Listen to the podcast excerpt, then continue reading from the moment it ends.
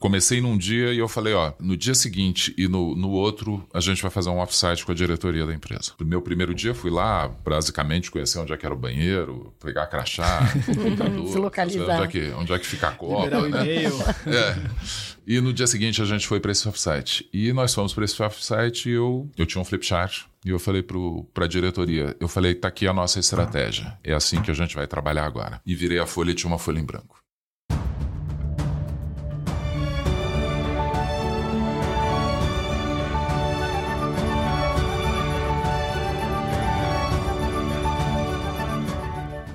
Estamos no ar. Me chamo Luiz Guilherme Prioli, sou associado do IFL São Paulo e seu âncora aqui no podcast Acendendo as Luzes.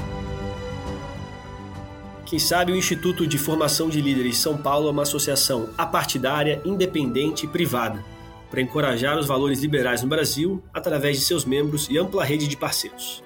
Nós acreditamos que os cidadãos comuns são os verdadeiros protagonistas das ideias da liberdade.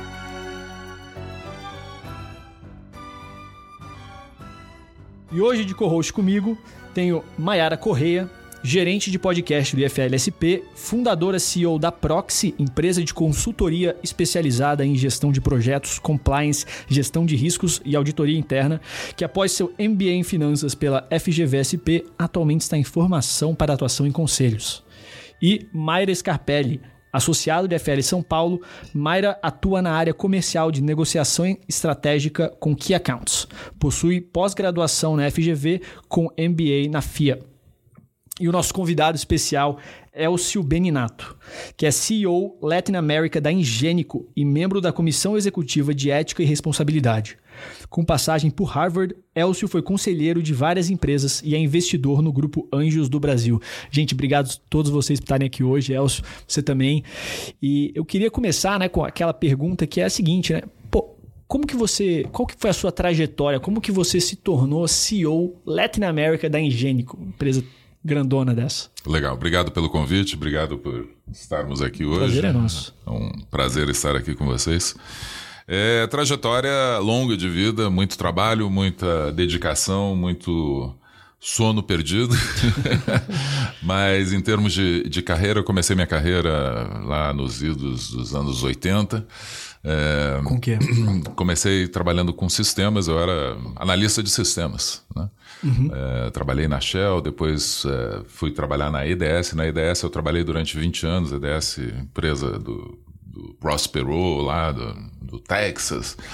Trabalhei 20 anos, foi uma grande escola para mim, a, uhum. a EDS. E depois, quando eu saí da EDS, eu fui ser presidente da Fair Isaac para América Latina. Né? Eu, na IDS eu tive vários, vários cargos, né? várias funções e me desenvolvi bastante. A IDS ela, ela faz o quê? A IDS é uma empresa de. Uh, era, era, uma empresa de ela foi adquirida? prestação de serviços. Ah. É, ela era uma prestação de serviços. Ela foi a empresa que inventou o outsourcing de IT. Tá? Nossa. Em 1960 e bolinha, pra você ter uma É ideia. o business model de várias empresas. Sem querer entregar a idade, mas eu vi no, no currículo do Elcio que a data que ele entrou como vice-presidente lá foi dois anos antes de eu nascer. Ou seja, ele tem alguma experiência. É, foi. foi e, e eu, e eu sempre fui um cara muito, muito, é, digamos, à frente. Eu, líder por natureza, digamos assim. E, e, eu sempre procurei né, calcar é, cargos de liderança, de maiores responsabilidades. Nunca me limitei ao meu, ao meu escopo de trabalho, sempre quis fazer um pouco mais. E realmente assumi cargos importantes. E o meu último cargo lá na EDS era vice-presidente de vendas para a indústria financeira, alguma coisa do gênero. Já uhum. foram muitos anos disso daí, já até esqueci qual era o cargo. E como eu estava na indústria financeira, a Fair Isaac, que é uma empresa de, de inteligência artificial, estou falando isso de 1990 e poucos. Não, não. Before it was cool, né? Hã? Inteligência artificial before it was cool. Exatamente. É, para meios de pagamentos, para crédito, análise de crédito. Uhum. Até hoje existe o FICO Score, que é, o, que é, o, é a análise de crédito do, do da pessoa física nos Estados Unidos, é, é, a empresa é a Fair Isaac que faz isso, né? Quer dizer, se chamava Fair Isaac na época, hoje se chama FICO essa empresa. E aí assumi a presidência para a América Latina dessa, dessa empresa, com o desafio de mudar o perfil da, da de faturamento da empresa. Eles vendiam muito a, é, licença de software com né, one-time payment, né? e eles queriam mudar isso para Modelo recorrente. recorrente, Modelo recorrente. exatamente. Que é um, é um, é um desafio, né? E, e aí a gente implantou isso lá, tive bastante sucesso nesse, nesse processo. Depois eu acabei saindo da Fair que aí fui ser presidente da, da GXS no Brasil, que foi uma empresa que comprou a Interchange aqui no Brasil. Aí depois. E a Interchange fazia o quê, assim? Porque eu não sou desse meio, então eu não conheço as É que é empresas. bem específico mesmo. E o mundo de pagamentos deve ser que nem o mundo de energia que eu trabalhava, assim, é um, é um universo à parte. Universo à parte. É. É. A, a Interchange era uma empresa que, na época, ah, tinha quatro donos. Ela foi fundada pelo, pelo Citibank.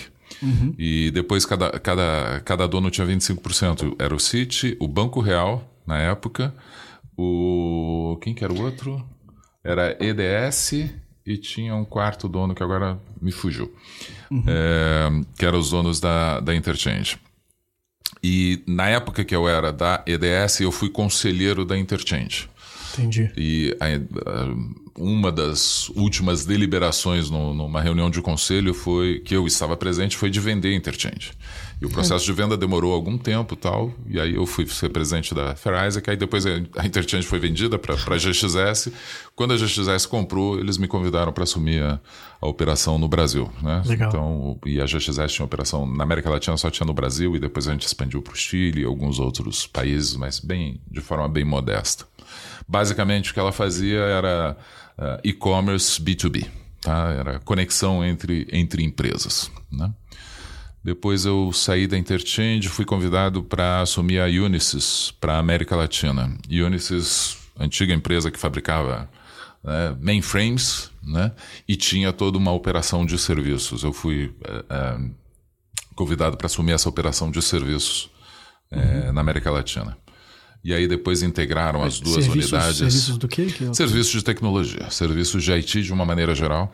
Tec- Tecnologia era o fator comum dessas aí que te O levou. meu, meu background é em tecnologia, né? Na área de e eu sistemas, depois, né? na área de sistemas e tal, e depois eu meio que me, me, me especializei um pouco mais na área de meios de pagamentos. Entendi. né?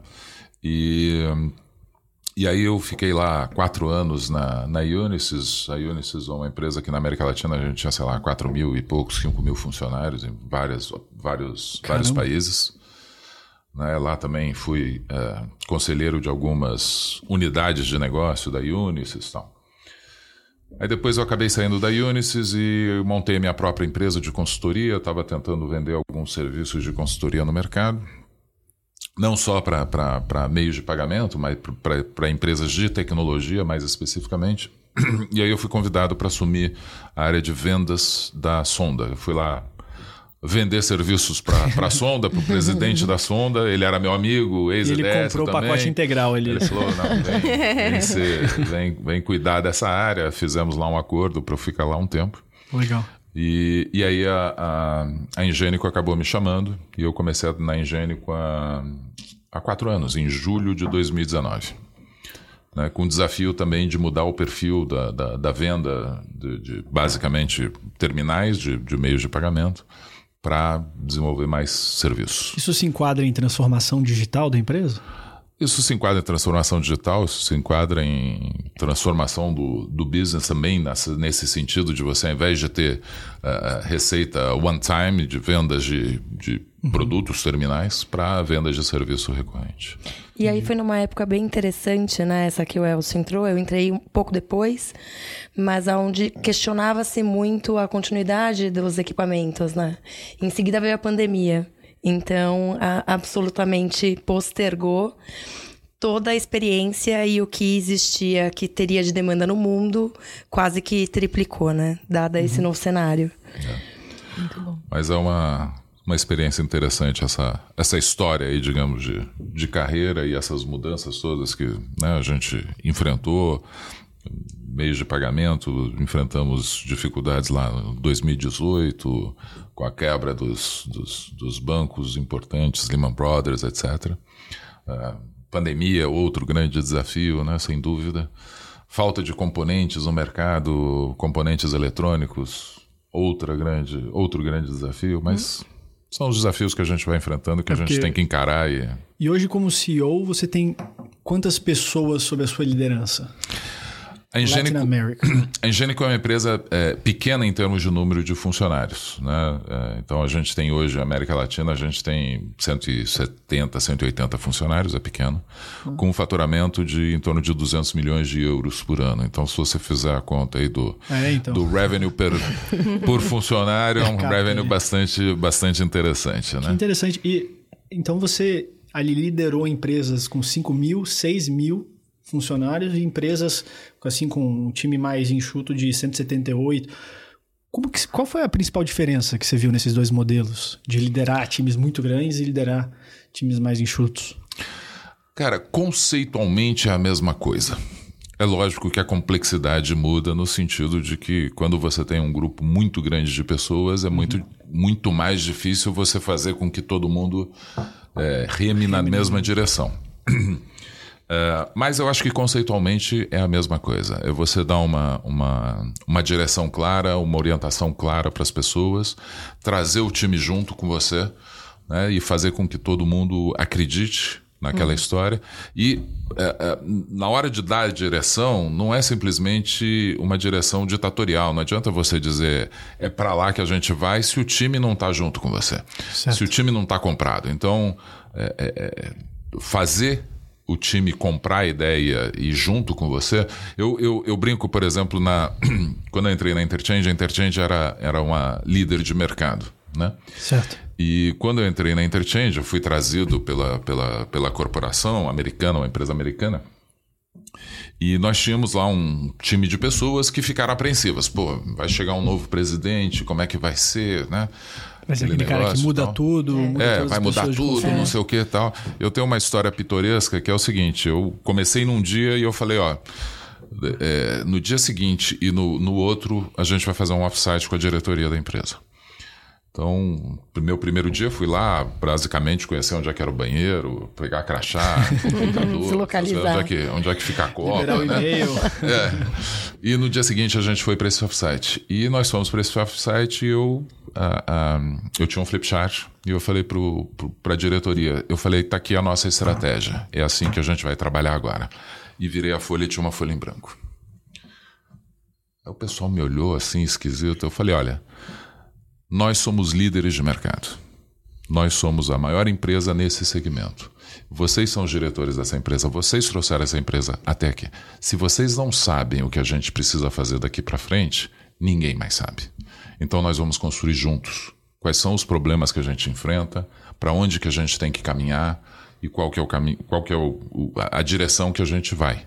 E nós vamos construir isso juntos aqui nesses dois dias, nesse offsite. Foi um relato legal. Muito legal, muito é legal, um muito bacana, legal. muito legal. Eles ficaram assustados. Eles, eles acharam que eu fosse chegar lá e dizer, ó, é assim que a gente vai fazer, é essa mudança que a gente vai acontecer, né? Eu vou trocar tais pessoas. Não. E a gente montou uma lista, a gente fez um, um, um, um laundry list, né? uma lista de, de coisas, de problemas que a gente tinha que enfrentar, gigantesca, gigantesca. A gente fez um brainstorming bem grande de coisas Um mapeamento ali de tudo. tudo. E era tão grande a lista que depois a gente agrupou e a gente falou: olha, a gente não vai conseguir atacar isso aqui em dois dias. E a gente decidiu, em conjunto, ali na reunião, não foi uma determinação minha. Eu falei: como é que a gente vai atacar isso? A gente decidiu que toda terça e toda quinta-feira a gente ia almoçar dentro do escritório, a diretoria toda.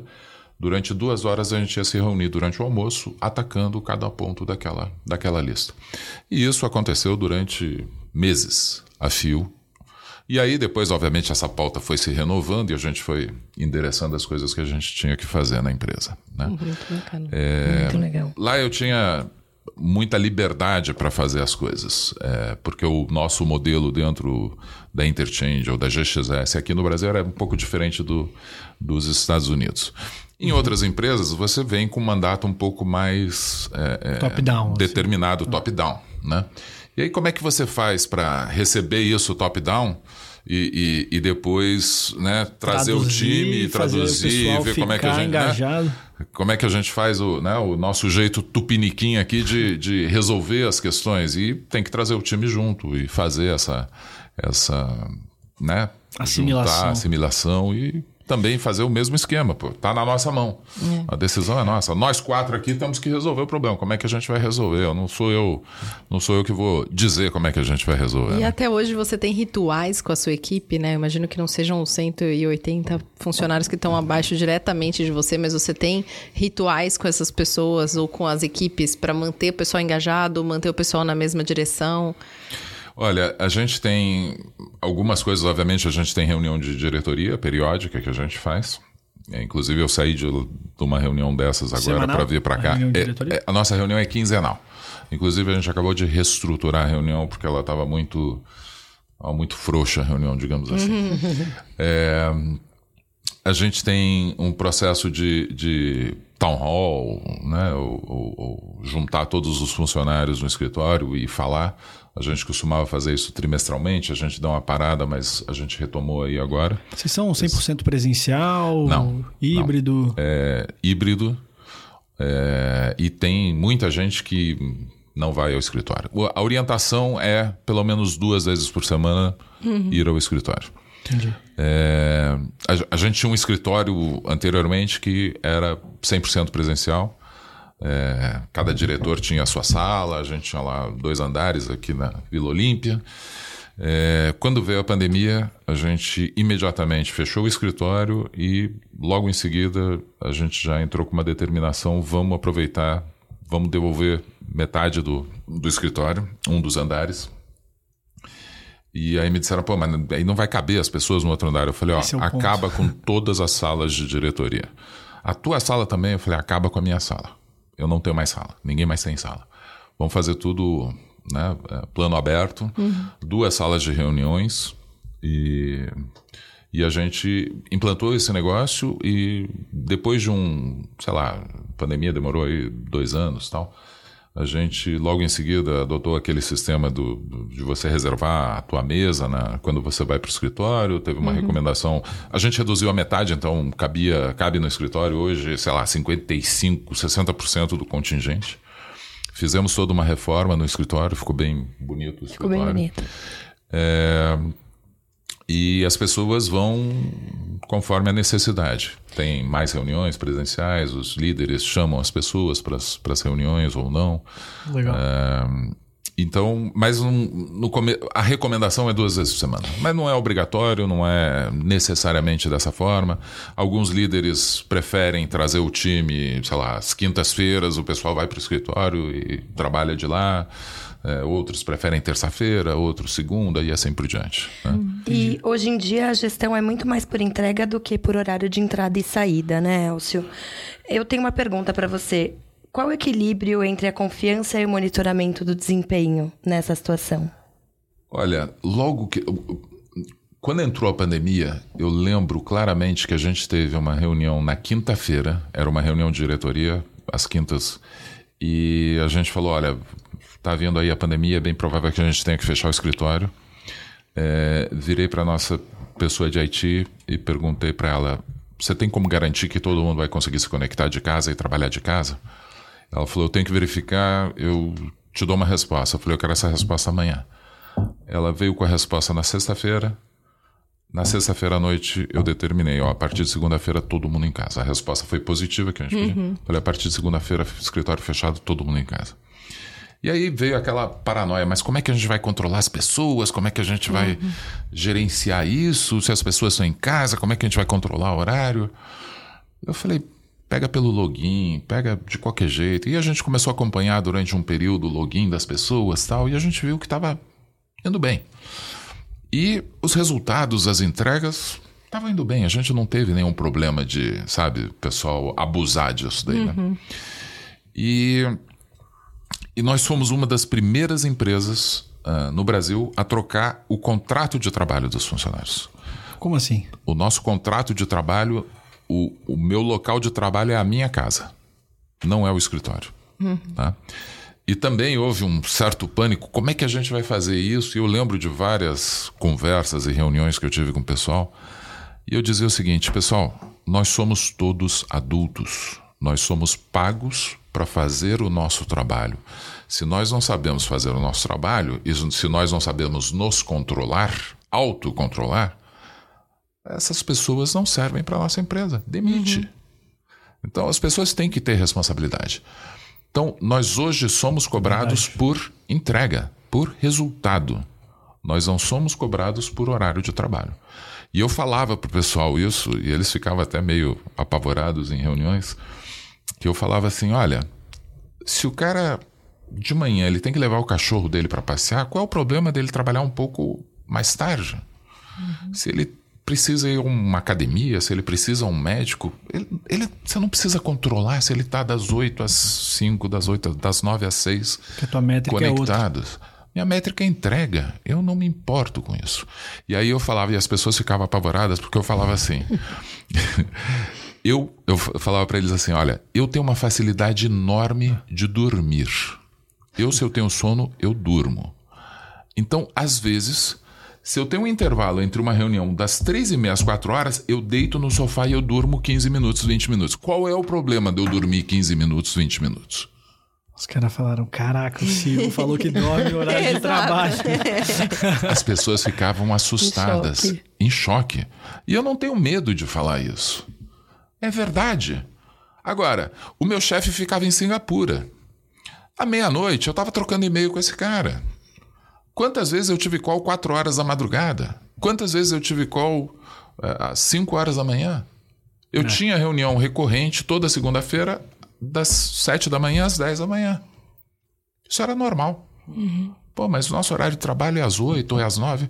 Não interessa. Não interessa. É mais de adaptar isso pelo dia da pessoa, de acordo, vai ter dias que vai pode, pode até ser menos, vai ter dia que vai ser um pouquinho mais, mas. É, focar a entrega, né? O que entrega. acabou acontecendo na empresa é que a gente viu uma produtividade maior das pessoas. E, a, e eu, eu, você tinha me perguntado é, que outras práticas eu tenho com as pessoas, eu, eu faço um café com os funcionários. Além do, do, do da reunião de diretoria, de, uhum. de town halls e tal, eu faço café com funcionários. Então, o que, que eu faço? Eu pego um grupo pequeno de pessoas, 10, 8, 10, 12 pessoas, aleatórias. E uma vez por semana, às vezes eu, eu, faço um período, às vezes, de várias sessões por semana, aí cubro todo o contingente, e não só Brasil, mas América Latina inteira. Depois eu dou uma parada, depois eu recomeço isso. E nesse, nessa conversa com os funcionários, é literalmente um bate-papo. Né? Peço para as pessoas se apresentarem quando não se conhecem e tal. Uhum. E depois eu abro para eles fazerem perguntas, o que eles quiserem perguntar. E eu brinco com eles, ó. Vocês podem perguntar qualquer coisa, menos me recuso a falar de política, futebol e religião. O resto a gente pode falar sobre o que vocês E qual foi a pergunta mais diferente que você recebeu até hoje? É, é, é, engraçado, não é, eu, não, eu não vou dizer a pergunta mais diferente, mas teve um bate-papo desses que eu falei: vocês podem falar sobre o que vocês quiserem. E o pessoal ficou falando sobre amenidades, uhum. sobre perguntaram coisas da minha vida pessoal, uhum. perguntaram para outras Inusitada, pessoas. Acho que era essa Inusitada. palavra que eu estava procurando. É. E, e, aí depois veio um comentário de uma das pessoas que estava no call dizendo assim, que estava nessa reunião dizendo assim, pô, a gente poderia ter falado mais de trabalho. Eu falei para ele, cara, a agenda é de vocês, eu não tenho uhum. agenda nenhuma. Vocês podem perguntar o que vocês quiserem. Se vocês não falaram de trabalho, eu não vou falar de trabalho. Se vocês quiserem me perguntar de trabalho, eu vou focar em trabalho. A maioria uhum. dessas, dessas reuniões é focada em trabalho, né? Uhum. É, eu não sei se teve assim uma pergunta inusitada e, e já teve muita pergunta capiciosa, do tipo, olha, eu vi que está acontecendo tal coisa, tal. Passarinho me contou. Uhum. É, Passarinho. E eu, eu sou muito transparente. Então, quando me perguntam, eu falo. Às vezes. Cuidado com o que pergunta. É, não, às vezes tem algumas coisas que são assim um pouco mais delicadas de uhum. falar. Eu falo, porque eu acho que, de novo, são todos profissionais, são todos adultos, são responsáveis. Uhum. Eu costumo dizer, eu falo, vou falar isso daqui e tal. Tem uma parte disso daqui que, né, não tomem cuidado. Abrir, tá? uhum. Tomem cuidado com essa informação. Ou se essa informação cair no mercado, isso pode nos prejudicar. Então, uhum. por favor, é, tomem cuidado com essa uhum. informação. É interessante. Então, o voto de confiança ali. É o voto de confiança. É. E eu nunca tive problema com isso. Nunca tive problema. Nunca tive problema de alguém que ouviu alguma coisa lá na reunião e depois saiu uhum. falando por aí. Nunca tive E problema. durante a sua trajetória, você mencionou algumas vezes é, a sua atuação em conselhos, né? Eu, não, eu gosto de sempre fazer essa pergunta mais. A gente, como consultor, é, participa de reuniões de conselho, né? Não é uma coisa é, que a gente nunca tenha participado. Mas como foi a, a tua primeira reunião de conselho como conselheiro, não como participante daquela reunião? Como você se sentiu? Você ficou nervoso? Foi, foi leve? Como, como foi pra você? Foi muito estranho. Eu lembro muito bem da minha primeira reunião de conselho, porque tinha um conselho formado que já atuava há algum tempo. E como eu falo, a minha primeira reunião de conselho foi como conselheiro da, da Interchange. Então eram quatro donos e cada, cada dono tinha eh, duas cadeiras no conselho. E eu e a gente eh, era, era fazer uma rotação, né? O presidente do conselho às vezes era, era de uma empresa, depois de um tempo era outra, e tal.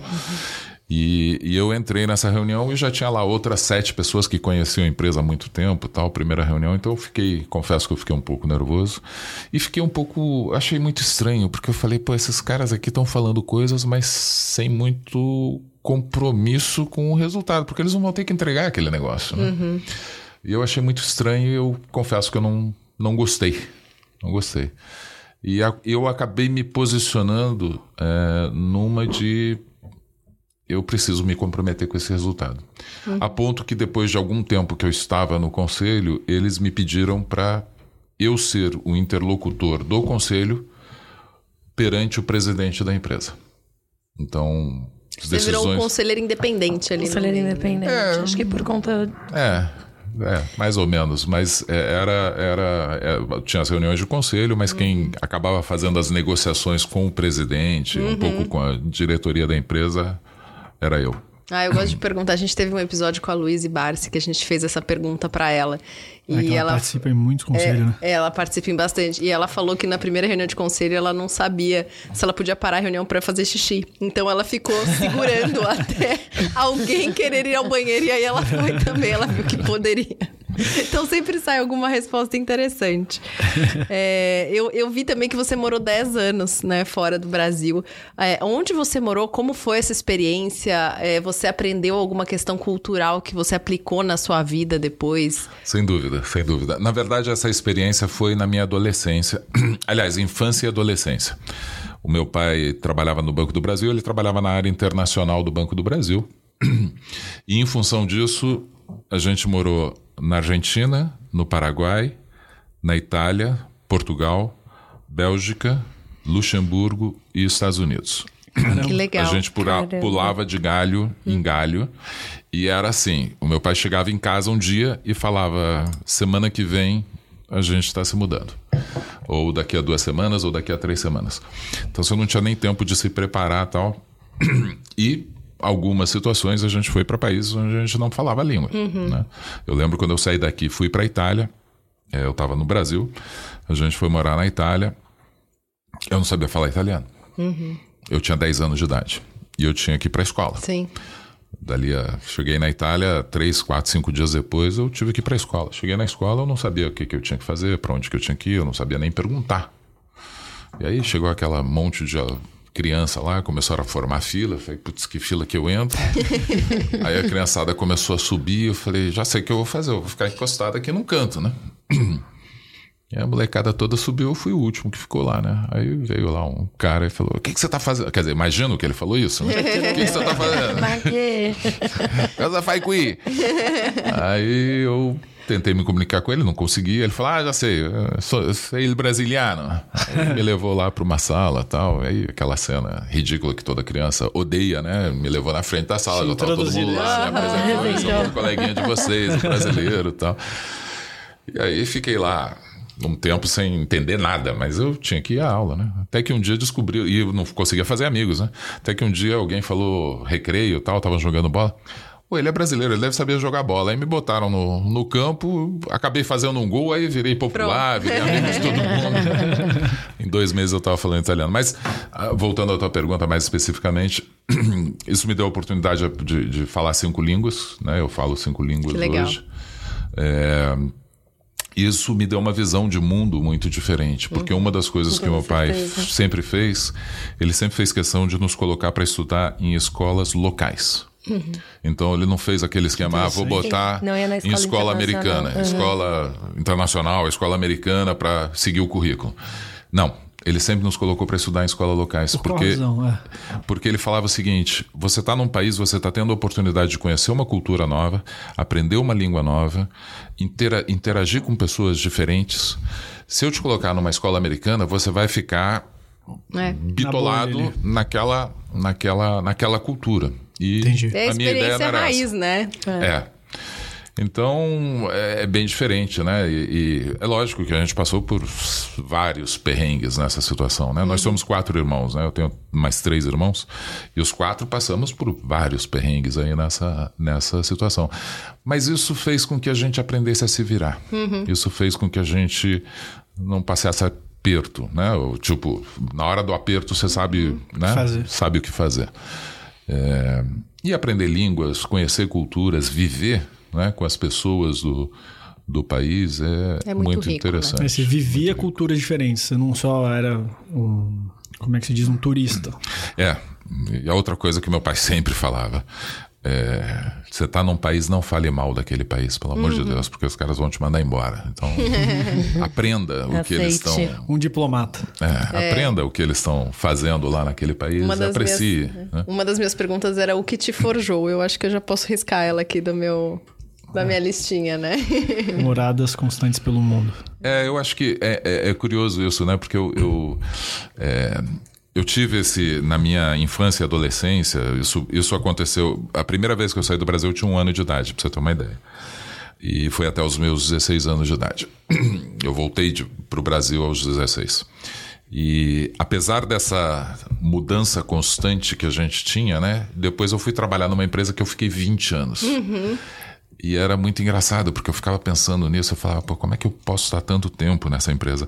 Mas eu, na verdade, eu nunca fiquei mais do que um ano e meio, dois anos na mesma função mesma dentro função. daquela empresa. Eu sempre estava procurando fazer alguma coisa diferente, alguma coisa nova e expandir o meu conhecimento, expandir a minha área de atuação, que nem eu falei anteriormente, eu não me não me limitava a fazer aquilo que estava no meu job description, né? Eu queria mais, eu queria mais, eu queria né, aprender e, e evoluir, né? Tem algum ritual, aqui a gente estava falando daqueles rituais, né? Tem algum ritual que você exi- exige da sua equipe?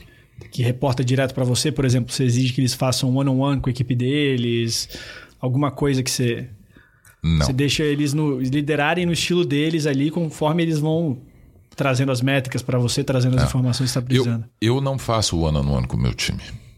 O que eu falo para eles é o seguinte: é, se eu marcar uma reunião semanal com você, mesmo que seja de meia hora, 15 minutos, uma hora, seja lá o que for, quando você tiver um problema, você vai esperar chegar a reunião para me falar. Eu prefiro que você me fale na hora que aconteceu o problema. Então, eu não quero marcar o one on one com você. Se você quiser marcar um one on one comigo, beleza, eu não tenho problema nenhum. Podemos marcar. Interessante Mas eu não dinâmica. faço questão. E, e, e eu aprendi isso com um, um líder meu, um, um chefe que eu tive na IDS. Ele, ele fazia isso. Ele falava, Elcio, se você tiver um problema, se você tiver uma dificuldade, se você tiver alguma coisa que eu posso resolver para você, me chama na hora. Não tem por que Me esperar. avisa. Não, tem por que esperar. Se você tiver um ano nono comigo daqui a dois, três dias, você vai esperar dois, três dias para falar desse assunto. Né? Eu, por exemplo, tenho um ano nono com meu chefe e eu muitas vezes eu, eu espero dois, três dias porque eu vou aproveitar aquela oportunidade de falar com ele. Falar mais aprofundado, né? com- É. Mas o que eu falo para minha equipe, e eu falo sempre isso, e não só para quem se reporta diretamente a mim, mas para qualquer funcionário da Engênico, é que eu estou a um clique de distância deles. Se você abrir, o- nós trabalhamos com Teams no escritório, se você abrir o Teams, você acha meu nome lá, você dá um clique e você me chama. Você escreve uma mensagem para mim e é, eu respondo imediatamente. É, hoje em dia ficou muito mais fácil você ter acesso a certas pessoas da empresa, né? Antigamente deve ser bem mais difícil você ter acesso ao CEO, ao C-level, mas ali só você mandar uma mensagem, a pessoa vai estar ali, plim, subiu e. E eu sou muito rápido. É, eu... é engraçado que o pessoal, inclusive de contratos, fala: Elcio, às vezes a gente manda um contrato para você assinar em menos de cinco minutos, o contrato já está assinado. É, eu falo para eles: olha, eu já tive na posição do outro lado que fica esperando um dia, dois dias, três dias para alguém aprovar alguma coisa. Que trava a vida. né? Pois é. E trava a vida de É. todo mundo. Eu odeio isso. Eu não quero ser essa trava. Então, você me mandou o contrato, eu leio rapidamente o contrato, eu assino. Me mandam um pedido de uma. aprovar uma passagem aérea, na mesma hora eu, eu aprovo muito rapidamente. E aprovo ou rejeito, né? Se tiver que rejeitar. Mas é muito rápido. Muito bom. E eu tenho uma, uma filosofia de que eu não deixo nada para depois. Se você. Se eu mostrar meu celular aqui para você, você vai ver que eu tenho zero e-mails não lidos. Eu leio todos os meus e-mails todos os dias na hora que chegam. Talvez eu tenha um, dois, porque me mandaram agora. né? A gente tá no podcast. Mas E com Eu não tudo tenho. isso, você consegue ter um work-life balance interessante? consigo, porque das três e meia às quatro eu não tenho reunião, eu durmo. Ou das, da- das 15 minutos antes da reunião das quatro, né? Não, é brincadeira. É, Eu acho que eu consigo. Eu, eu, eu, eu sou muito ligado no trabalho. Eu sou muito, que nem eu falei, eu- as coisas não passam, não demoram. Eu sou, eu sou rápido para Você responder. tá trabalhando com fusos internacionais diferentes também. Também tem isso, né? Eu tenho, eu tenho um funcionário que está três horas para trás agora. Né? Então, às vezes o cara me chama 8 horas da noite, 9 horas da noite, querendo. Ele me manda um WhatsApp, posso falar com você? Sim, claro. Não, agora não posso, eu estou jantando, te ligo daqui a 15 minutos. Mas eu não, eu não paro. É, E isso é uma coisa ruim, porque eu, eu mesmo quando eu tiro férias, eu não, Sim. eu não paro. É. Eu, eu tô ligado. Não me custa. Mas eu acho que eu tenho uma vantagem. Eu desligo rapidamente. Eu desligo facilmente. Então, se eu, se eu, se eu tô aqui, por exemplo, com vocês, eu não tô. Lógico, estou pensando no trabalho porque a gente está falando de trabalho aqui. Né? Mas se a gente estivesse aqui tomando um chopp e batendo um papo, É, acho que dá zero. pedir chopp aqui, né? Sim. estaria zero preocupado com, com o trabalho. Legal.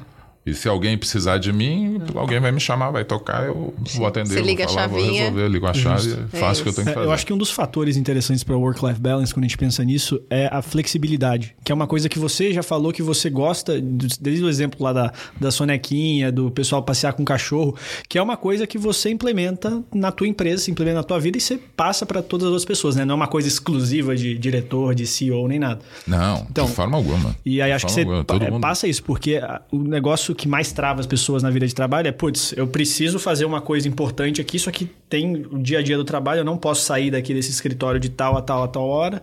Aí você trava a vida e só consegue resolver certos problemas de final de semana. Não, e as pessoas têm a liberdade. Às vezes eu chamo alguém e o cara fala: me dá cinco minutos que eu tô indo pegar meu cachorro aqui no, no veterinário e já tô voltando. Três Uhum. horas da tarde. Ok. E tá tudo bem, né? Tem gente Sim. que fala, tô é numa problema? reunião, Aí, tô é- terminando é muito- aqui é muito curioso. As pessoas têm a, a- a- liberdade e se sentem à vontade de me falar isso. Não é problema. Ah.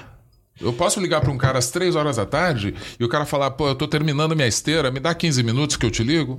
Qual é o problema? O cara tá fazendo a esteira dele das duas e meia às três, das duas E às você três. vê, e você vê o- os, os diferentes tipos de liderança, né? A gente teve conversa assim de, de trabalho remoto, trabalho presencial, com outras pessoas. Você falou assim: ó, a gente está em modelo híbrido, eu tenho essa flexibilidade. É o tipo de liderança que, de cultura de liderança que você impõe na empresa ali, né? Porque a liderança vem sempre de cima, a, a cultura vem sempre de cima. A gente fez um podcast também com o Marcelo Cohen, CEO da Bifly, e ele falou, ele tem uma postura assim, completamente diferente, né? Ele falou assim, cara, aqui é todo mundo presencial. Pessoa que está remota, durante esse período, tem que estar 100% on call. Né, de tipo, cara, se a pessoa precisa ser chamada, tem que estar chamada, porque esse é o período que a gente está contratando da pessoa, né? Que tem. É, ele usou um termo super engraçado, que ele falou, não, aqui a gente faz híbrido, de segunda a sexta no escritório, sábado, Sábado e domingo, em domingo. casa. Eu não lembrava dessa. O- eu vi essa daí do, do- Alguém de consultoria falou isso numa uma grande empresa de consultoria. É, parece uma Pode frase de trabalhar alguém de consultoria também. É. Mas é, eu, eu acho que depende é, também do tipo de trabalho que você tem, da, do Ah, tipo de certeza. atuação. um helpdesk não dá para fazer um negócio desse tipo. Helpdesk o cara tem que Exatamente, ter horário, ele tem que é- trabalhar ali, não tem jeito, né? Ou SLA, né? Se o cara tem um SLA aí de- É. Tem que estar disponível, né? A, O Padua, foi bacana a, a definição que ele fez para quando um híbrido ou quando um home office funciona. Tem que ser bom pro cliente, pra empresa e pro funcionário. Exatamente nessa ordem, né? É. Que ele trouxe, achei bem Não, bacana. sem dúvida, sem dúvida. E eu, eu, assim, a gente não deixou a peteca cair. Uhum. O nosso, o nosso modelo de trabalho, a forma como a gente trabalha, Uhum. eh, permite isso. Tem algumas funções, algumas áreas dentro da empresa que não dá para ser assim. Uhum. Tem algumas funções, algumas áreas que os caras têm que estar lá no laboratório, consertando o terminal. Não Exato. tem jeito, Uhum. não tem jeito, não, não dá para ser desse jeito. Ah, Mas onde o- dá, né? Hã? Onde dá. Onde dá, por que não? Né? Por que não? É. O, o- o- falei aqui de assinar contrato e tal. O nosso diretor de, de legal é muito normal ele me mandar e-mail 10 horas da noite. Porque é um horário que ele se sente mais produtivo. Ele trabalha menos de manhã cedo e mais no final da tarde para a noite. E ele me manda mensagem, eu respondo. Eu sou muito, muito rápido, já falei, né? Então, meu chefe às vezes mandava mensagem à meia-noite, uma hora da manhã, eu respondia. Eu podia até estar dormindo. Eu, às vezes eu acordava, eu É isso olhava aí, ali e é, respondia. que é uma coisa bem valorizada, né? Porque vários, vários presidentes de empresa acabam carregando uma inacessabil- inacessibilidade. Inacessibilidade, sim. É. Então, O fato de você estar acessível, você está sempre dando exemplo Sim. das pessoas. É Sim. Porque é tipo, ah, não, pô, ele não responde, quem disse que eu tenho que responder rápido? É, e esse, esse negócio de Pelo dar exemplo. a responsabilidade, né? De, de todos somos adultos, todos somos profissionais. Eu saí do mundo CLT para empreender porque eu me senti uma criança trabalhando numa empresa. Quando eu queria viajar com a minha família, tinha que pedir para uma pessoa que muitas vezes produzia menos do que eu. E eu ficava, poxa, eu não quero isso pra minha vida, eu vou ser dona do meu nariz. E, e talvez se eu tivesse nessa altura, né, nessa época de hoje para tomar essa decisão, talvez eu não teria tomado de uma forma tão fácil. Talvez eu acho que eu teria tomado, mas eu teria pensado algumas vezes antes de seguir por esse caminho que não é fácil também. né? Eu, eu viajo muito é, a trabalho. Agora, inclusive, a gente, eu tenho que ir uma vez por mês para uma reunião do, do, do comitê executivo da empresa, que geralmente é em Paris ou é em. A, a, a Engênico é uma empresa francesa, né? Agora, este mês a gente vai fazer em. Vai ser em Atlanta. Aí, logo em seguida, na semana seguinte, a gente tem uma reunião em Dublin. Então, eu viajo muito. Então, pelo fato de eu estar viajando muito, eu também estou em fusos horários diferentes, né? Então, às vezes, sei lá, eu estou em Paris, tem uma reunião aqui, né, aqui no Brasil, sete horas, seis horas. Seis horas, lá são 10 horas da noite. Eu entro na reunião 10 horas da noite. né? Então, isso é- é- é- me faz perceber que eu posso trabalhar de qualquer lugar onde eu esteja. Né? Inclusive, eu estabeleci uma meta para mim. Não sei se nem se eu deveria falar isso, mas eu vou falar. É? Deve, claro. Agora, agora o povo está curioso. Eu estabeleci uma meta para mim que é, uma vez, a pelo menos duas vezes por ano, eu vou morar durante um mês em algum lugar do mundo que não seja São Paulo. Que legal. E vou trabalhar normalmente nesse lugar. Normalmente. Vou, obviamente, me adaptar com relação ao fuso. Já fiz uma vez nos Estados Unidos, eu fiquei. Não cheguei a ficar um mês, fiquei 20 dias. Tinha um plano de fazer isso em Paris, mas acabou. Eu acabei ficando só 5, 7 dias. 7 dias eu fiquei. E eh, tive que voltar mais cedo, mas isso é possível. Por que não passar uma temporada na Austrália, trabalhando de madrugada? É isso. Trabalhando de madrugada. Nômade digital. E, e- mas levar levar a vida aproveitar um pouco, né? Aham, então, sim. por exemplo, quando eu estive no- nos Estados Unidos, eu trabalhava super cedo, começava tipo 5 horas da manhã. Quando eu chegava umas quatro, quatro e pouco, eu já estava mais liberado, mais Uhum. tranquilo. Ia pra praia. Ficava, ia lá até, ficava até 8 horas da noite vendo o pôr do sol na praia. lá. Delícia. Legal, bonito, gostoso. Quando você entrevista alguém, não uma pergunta mais é, direcionada para a forma do seu trabalho e como você busca as pessoas, tem alguma pergunta que você sempre faz? É, tem alguma característica pessoal na pessoa, a forma dela né, agir ou, enfim, alguma coisa em comum que você busca nas pessoas que trabalham diretamente com você? Como você encontra talento? É. eu não vou, eu não vou falar especificamente de entrevista. Depois eu falo de entrevista. Mas você abriu uma porta aí para falar de uma coisa que eu acho muito interessante, muito importante. A gente hoje fala de diversidade, fala-se muito de diversidade, uhum. né? E empresa europeia, infelizmente, quando fala diversidade, só fala diversidade de gênero. E basicamente sexo masculino e feminino. Uhum. Né? E, e a gente tem milhões de outros tipos de diversidade é, no mundo. Né? Mas eu acho que uma diversidade que a gente é, deixa em segundo plano é, é, o estilo de cada um. Uhum. Tá? E isso é importante. Isso não varia de gênero, necessariamente. Mas eu acho que uma equipe boa é uma equipe que se complementa em termos de estilo de trabalho. Uhum. E a diversidade nos estilos faz com que essa equipe seja mais rica. Quais seriam os estilos assim que você se você pode, você pode, você pode olhar metodologias como DISC, MBTI, uhum. tem várias é, MBT, MTBI, sei lá, esqueci agora. Acho que é MBTI. É, é, tem várias, né? Mas é, eu, não, eu não preciso fazer um teste de DISC ou de MTBI para saber qual que é o teu estilo de trabalho, mas pela forma de você se posicionar, se você Se você for contratar um cara de vendas que seja um cara introvertido, esquece, você está contratando a pessoa errada. Né? Se você for contratar um cara, sei lá, que vai ver os, as coisas técnicas da tua empresa, que for um cara altamente extrovertido, talvez não seja o cara para ficar lá. No, né? Então, coisas desse tipo você tem que levar em consideração. Né? Uhum. E, e eu acho isso, isso muito importante. Então, é, e eu acho que um erro que algumas empresas e alguns líderes cometem é procurar contratar pessoas que sejam iguais a eles. Uhum. Eu acho que esse, esse erro acontece muito. Então, se eu sou um cara controlador, eu só vou contratar pessoas controladoras, porque eu, eu gosto de trabalhar de forma Segura, controladora. Entre aspas, é. E eu sei que esses caras aqui também, que vão trabalhar comigo, vão ser controladores. Sim. Né? Se eu sou um cara é, totalmente relax, né? de, de, de brincadeira, não sei o uhum. que lá, eu vou contratar uma equipe que nem eu. Uhum. Né? Tá errado. Tá você errado. Acha... Desculpa, perdão, pode continuar. É que eu, a minha dúvida era, era um pouco nisso, porque você falou sobre que, que e além do gênero, né? Só que eu fico pensando na, nas pessoas quando elas estão com esses. Com, vendo diversidade na empresa, é muito mais metrificável né, eu falar assim: olha, a gente tem uma meta de colocar essa porcentagem sendo 50, mais próximo de 50%.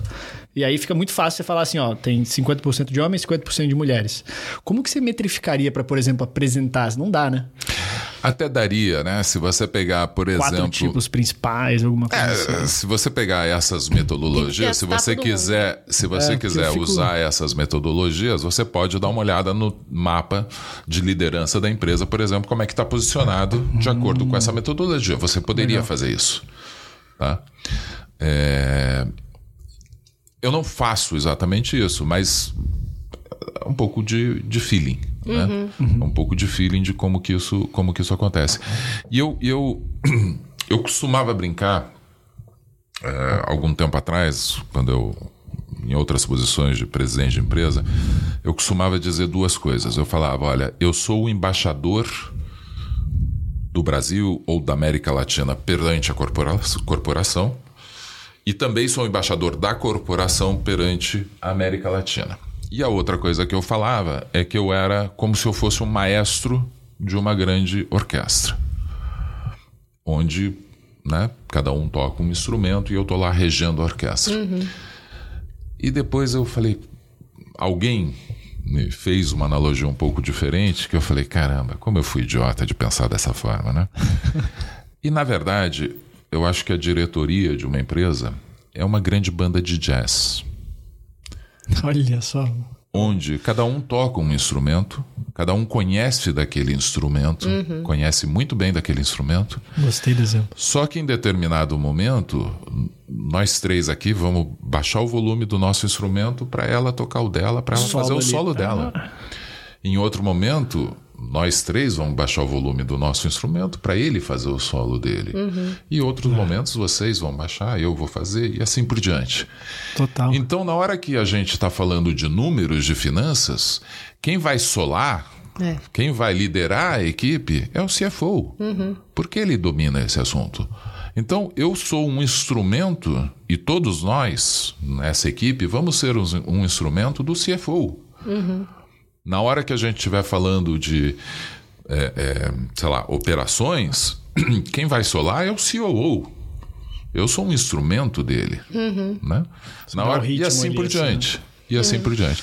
Todos nós estamos tocando a mesma música. Veja bem, todos nós estamos tocando a mesma música, todos nós estamos remando na mesma direção com o nosso barquinho. Mas tem hora que quem vai liderar é um, é outro, dependendo da sua qualificação. Então, a gente tem que ter uma equipe, um grupo de pessoas que se complementam. É, eu, eu quero sempre contratar gente que é melhor do que eu, de preferência. Porque se o cara é bom, ele vai crescer. Se ele crescer, eu vou crescer junto. Tá? É, tem que contratar pessoas que são competentes nas suas áreas né, de competência e que agreguem valor à equipe, que complementem né, essa, essa, essa banda de jazz que a gente tem Eu adorei essa analogia. música. Que Muito eu assisto, assim, adoro La La Land. Ah, eu amo La La Land. Foi lá que eu aprendi sobre jazz. que Eles falam assim: não, é uma luta, você vai ver. ali, o cara entra de repente, o cara começa o solo dele. E é natural, né? Tipo, as pessoas estão lá tocando e, e cada um. Eu acho mais legal isso realmente do que o maestro. Porque o maestro implica que você sabe exatamente qual que é a música que pode ser to- que deve ser tocada. Que aí eu acho que se aplica naquelas empresas muito grandes, no qual a pessoa precisa que todo mundo siga aquela coisa, mas eh, em empresas como, por exemplo, pelo que eu estou entendendo, a Ingênico, você tem mais liberdade de poder trabalhar com, com esse outro tipo de liderança, né? É. Eu acho, eu ousaria dizer que dá para você aplicar em qualquer tipo de empresa. Qualquer. É, eu acho que é um conceito que é aplicável em qualquer tipo de empresa. É lógico que, de novo, né, da mesma forma como a gente tem liberdade na Ingênico de trabalhar um pouco mais né, livre, com horários flexíveis, né? É, tem algum tipo de operação que não dá para você fazer isso. Tem que ter horário, tem que ter regra, tem que ter Claro. métrica de entrega, um trabalho um pouco mais manual, mais operacional. Aí é um pouco mais complicado, né? Sim. É, mas eu acho que como conceito, eu acho que se aplica principalmente numa diretoria de empresa, sei lá, e, e isso você pode ir cascateando nos níveis ah, mais abaixo. Né? É, se você é uma, um profissional super low profile, assim, né? Antes da gente gravar os episódios, eu sempre dou uma pesquisada, mídia, ouvir podcasts, e eu não encontrei tanta coisa, assim. Mas ao mesmo tempo eu sei que você é muito bem relacionado e, e- e muito influente no seu meio. Como você faz o seu networking para ser um networking é, ativo, efetivo, mas ao, men- ao mesmo tempo, é, eu não sei que palavra eu uso, mas elegante, não sei, uma, uma coisa mais discreta, Acabou né? de Não- adicionar valor pro podcast aqui, gente. Conseguimos Elcio falando. Olha, é, eu não sei, não tinha pensado nessa, nesse, nesse, sobre esse aspecto. Eu, eu, eu não gosto de ficar fazendo autopropaganda, né? Então eu não sou aquele tipo de cara que fica postando no LinkedIn toda hora. É, eu acho que a gente tem que ser focado naquilo que a gente está fazendo, né? entregar o resultado, procurar ter sucesso. E o networking a gente faz. é, tem clubes que eu participo, é, grupos de executivos que eu participo, é, tem, sei lá, grupos de presidentes de empresa onde eu, eu participo. Eu, inclusive, estive um pouco ausente ultimamente aí. Mas é, eu acho que é isso, a gente fazer as conexões, é, criar laços, amizades e fazer negócio nesses meios que a gente que a gente encontra, né? Não sou de ficar alardeando o que eu estou fazendo, não, não gosto de ficar postando coisa no LinkedIn, no, É, mas no tem, Instagram. tem no- potencial para fazer seu próprio podcast, assim, né? É, a voz de A voz radialista. já temos. É, Exatamente. A voz ajuda. A voz ajuda. Bom, e para complementar, eu queria fazer uma pergunta, como uma dica Aqui no nosso instituto, no IFL, nós temos muitos empreendedores e muitas pessoas que estão é, focando em liderança. Então, a nossa pergunta é: o que, que você daria de conselho para essas pessoas? Boa pergunta. Eu acho que, assim.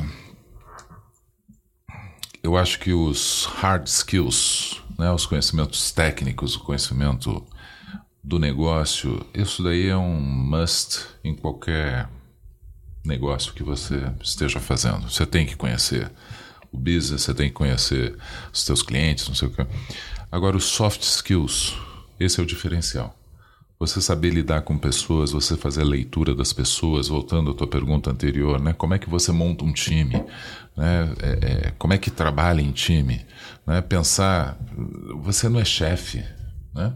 Você não tem subordinados, você tem uma equipe, uhum. você tem uma banda de jazz. Se você é um líder, você tem uma banda de jazz. Não interessa o nível onde você está. Uhum. Né? As pessoas que estão se reportando a você, cada um tem o seu talento, cada um tem o seu conhecimento, cada um tem a sua habilidade, cada um tem o seu é, expertise. Né? E todos têm que se complementar. Se você não, não encontrar esse complemento, você vai ter um samba de uma lata só. Né? Todos são iguais. E você vai tratar todos de forma igual. E, e, na verdade, não. Cada um tem a sua particularidade. Você tem o funcionário que precisa levar o cachorro para no veterinário. Né? Você tem o funcionário que faz natação, você tem o funcionário que faz academia, você tem o funcionário que gosta de jogar golfe. Você tem que conhecer esse lado das pessoas também, né? A pessoa como pessoa. E saber aproveitar e tirar o potencial das pessoas, o máximo potencial das pessoas. Então, eu acho que isso, isso é diferencial para um líder. Se o cara quiser ser só hard work, né, e focado em única e exclusivamente entrega, resultado, tirar o máximo possível do funcionário, ele consegue, ele chega lá, mas não se sustenta.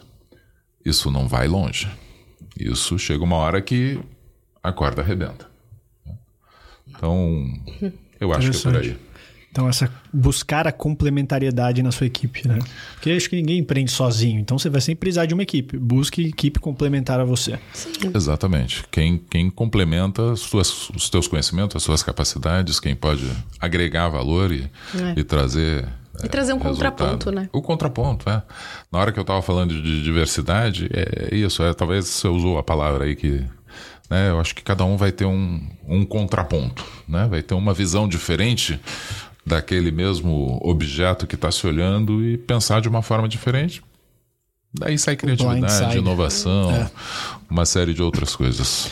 E antes de fazer a nossa última pergunta, que é o senhor, eu queria agradecer aos nossos patrocinadores. Primeiro a Blue Space, aqui esse estúdio maravilhoso, com mesa nível TikTok, é, que fica aqui na Vila Olímpia, que abrigam a gente super bem. Pedro aí que cuida de toda a gravação. E até o pessoal aí que tem interesse em gravar um podcast pode falar com o pessoal da Blue Space. Acho que vocês jogam no, no Instagram, vocês acham as Blue Space? Acha o estúdio de podcast e uma balada. Não é a balada, tá, pessoal? Ainda o podcast não evoluiu para um nível, nível balada, mas ia ser legal, a gente ter uma audiência, assim. Se bem que eles têm o. Como é que chama? O. O barzinho, um barzinho aqui do lado é. de fora. Barzinho. Bem caprichado, caprichado. E que tá na na TV a Goldrat Consulting, que é uma multinacional israelense que utiliza a teoria das restrições, né, que chama TOC, Theory of. Constraints, TOC. É, tem toque. Eles têm toque. O pessoal briga quando a gente fala toque. É TLC. TLC. TLC. Puxão de orelha da gerente aqui do podcast. para ajudar os clientes, então eles ajudam os que eles usam a teoria das restrições, a TLC, para ajudar os clientes deles a competir através da geração de valor e excelência operacional. Então, se você tem interesse na sua empresa, você pode entrar em contato com os consultores deles no site, que é www.goldrattconsulting.com.br. Entrando em contato, você fala assim, pô, eu vi no podcast e tal que vocês aplicam a toque, pode falar da gente. Toque não, TLC. TLC. Eles vão dar um toque. Desculpa, gente, eu, eu tô com toque, tô com toque. e, e ao senhor, a, uma, a pergunta aqui que, que eu gosto de fazer para os nossos convidados, quando a gente está falando de liderança, eu gosto de entender né, o líder que eles admiram, né, a liderança que eles admiram e por quê. Então, qual seria a sua?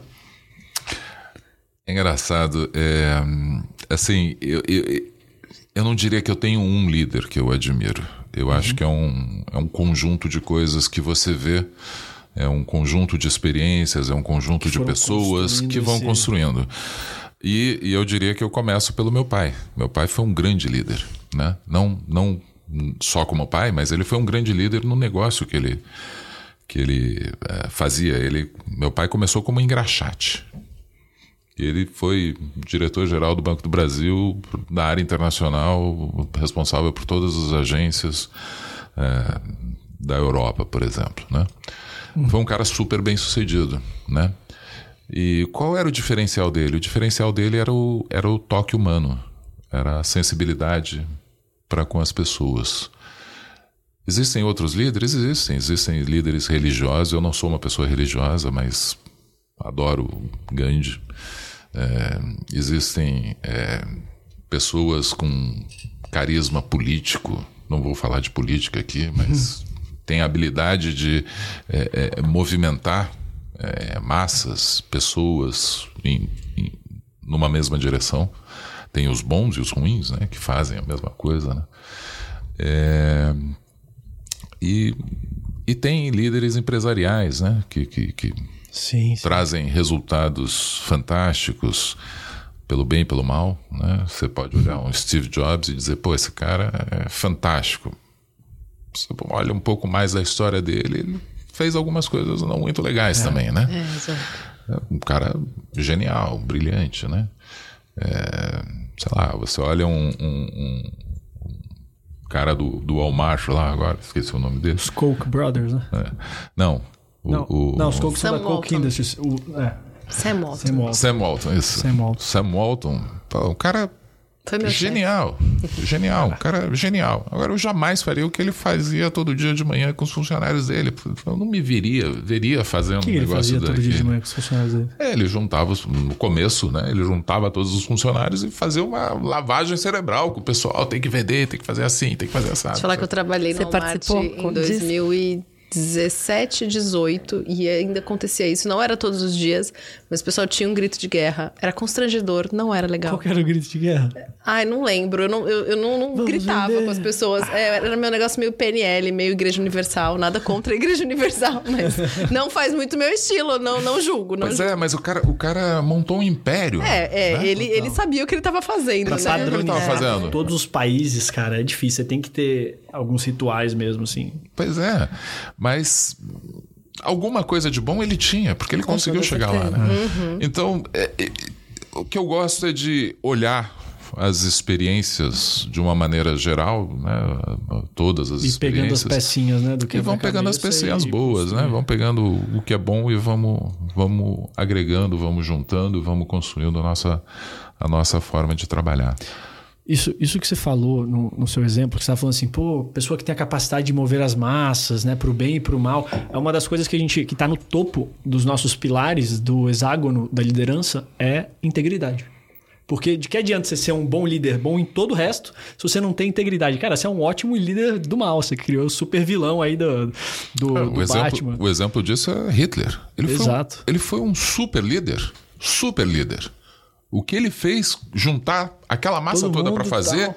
o que ele fez, porra, ele era um líder, não tem dúvida. O líder que juntou todo mundo e direcionou pro mal, para uma coisa não íntegra, e aí deu no que deu. Exatamente. E- Então, você tocou um ponto muito, muito importante. Ética, integridade, né? Isso daí é fundamental. Isso Com daí certeza, com é inegociável. E negociar. Tanto que no nosso É, ciclo de formação, né, a gente, a gente passa muito dessa parte, a gente estuda muito filosofia. né? A gente tem, a gente recebe convidados lá nos nossos jantares né, semanais que vão trazer também essa parte de filosofia, convidados que trazem essa parte de negócios também, para que o nosso convidado, pelas leituras que ele tem que fazer, pelas pessoas que ele está interagindo, ele consiga formar e fortalecer aquela o senso crítico, essa bússola moral que vai guiar ele, porque para que ele não seja aquela pessoa que vai levar todo mundo pro desfiladeiro. A Exatamente. gente tenta desenvolver essa liderança em todas as pessoas. Você me lembrou de uma coisa que meu pai dizia sempre pra gente. Ele falava assim: olha, não interessa o que você seja, eu não me... Você decide o que, que você vai ser na vida. Seja o melhor naquilo que você faça. E ele falava, e ele complementava, ele falava assim: não me importa se você vai ser gari, mas seja o melhor gari da tua cidade. Agora, ele sempre dizia: você está competindo com você. Você não está competindo com os outros. Seja melhor a cada dia que passa. Se você foi bom hoje, amanhã você tem que ser melhor. E depois amanhã você tem que ser melhor do que você. Você não está É. competindo com os outros. Você não vai passar a perna em ninguém. Você não vai derrubar ninguém para subir. Você vai melhorando naquilo que você faz. Isso aí dá mais uma hora de podcast aí só falando é. sobre isso. Porque já tem tem, tanta coisa na ponta da língua. É, pois é. Pois é. Muito Acho legal. que são great closing remarks. É, Legal. Elcio, eu queria agradecer você pela sua presença aqui, por todo esse papo que eu acho que foi valiosíssimo para quem está assistindo a gente, para a gente que está presente. E agradecer pela sua presença. E para vocês aí, gente que estão assistindo a gente, também, onde as pessoas podem te encontrar? Porque se bem que é low profile, né? Então fica difícil delas te acompanharem no dia a dia. Você tem alguma rede social que você usa? Eu não LinkedIn. posso quase nada. LinkedIn é o lugar mais fácil de me achar. É. Ou você entrar aí no site da Ingênico, acompanhar aí o LinkedIn da Ingênico. É, E lembrando aí mais uma vez do nosso fórum, gente, a décima edição do Fórum Liberdade e Democracia, que vai acontecer no dia 20 de outubro, no B32, aqui na Faria Lima, em São Paulo. Então, se você quer participar, o tema já tem, que é a pobreza e a riqueza das nações. A gente em breve vai divulgar os nossos keynote speak, o nosso keynote speaker e todos os speakers. O tema tá super legal aí que, que a diretoria de fórum tá fazendo. A gente tem aqui dentro do nosso instituto uma diretoria de tão grande que é o fórum, né? Uma diretoria exclusiva que fica o ano inteiro preparando esse fórum, que é o maior evento que a gente E tem. a gente vai gravar podcast ao vivo no dia, hein? Gravar, exatamente. Nossa, do último que a gente teve, eu gravei oito podcasts back to back, assim, ó. Porque, não, pô, tinha Torben Grael, tinha gente. Nossa, tinha muita Morton gente. O. Morton Blackwell, que era o braço direito do Ronald Reagan, É. que foi lá e, pô, eu tive a chance de falar com esse cara, o Tal Tsafani, que ele era. Ele é CEO do Ayn Rand Institute, Uhum. né? Pô, assim, Legal. é, é uma Só gente chance. bacana. Até o Guaidó eu falei com. Eu, eu falei por vídeo com o Guaidó, gente. Muito bom. É, a muito gente acaba fal- tendo muita oportunidade com isso. Então, se inscreva no site fórumsp.org. Você não está comprando nada, você tá ficando, você vai ficar por dentro de quando começarem as pré-vendas para você pegar o primeiro lote, porque são 500 lugares apenas. E para você ficar por dentro do IFL, segue o nosso Instagram que a gente posta também lá o podcast lá sempre, todas as pessoas novas que a gente está trazendo. Arroba IFLSP, porque tem IFL pelo Brasil inteiro. Então tem IFL Brasil, tem IFL Goiânia, IFL Curitiba, IFL Rio de Janeiro, IFL Brasília. Então siga a gente aqui, IFL SP. Beleza? Mais uma vez, gente, obrigado pela presença de Obrigada, todos. obrigada. Obrigado a vocês Obrigada. pela oportunidade. É um, um assunto que eu gosto de falar bastante. A gente então, também gosta. E eu estou à disposição para falar sempre que quiserem. Muito bom. No Obrigada. meu, no meu LinkedIn, obviamente, tem o meu contato. Se quiserem mandar mensagem, Responde rápido. eu respondo. Olha o Tudo aumentando. Tudo isso aí. Valeu, gente. Valeu. Pra você que tá Obrigada. assistindo, até a próxima.